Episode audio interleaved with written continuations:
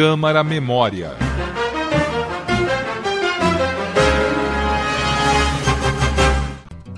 A Biblioteca da Câmara Municipal de São Paulo completou em 2019 100 anos como unidade da Câmara. Em 30 de outubro de 1919, os vereadores aprovaram a Lei 2239, definindo que a Biblioteca do Poder Municipal ficaria a cargo da Câmara e não mais da Prefeitura, como era até então.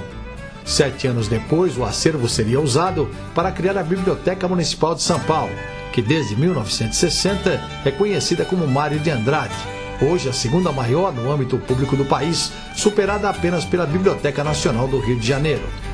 Criada com um acervo de pouco mais de 3 mil livros, a Biblioteca da Câmara Municipal abriga hoje mais de um milhão de registros, entre leis, cadastros, atas, anais, processos, cerca de 23 mil livros físicos e um acervo virtual de 250 mil documentos digitalizados, todos disponíveis na internet.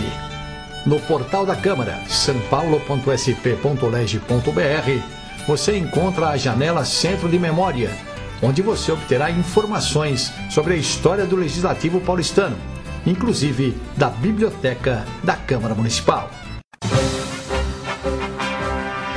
As informações que você acabou de ouvir são extraídas do Centro de Memória da Câmara Municipal de São Paulo.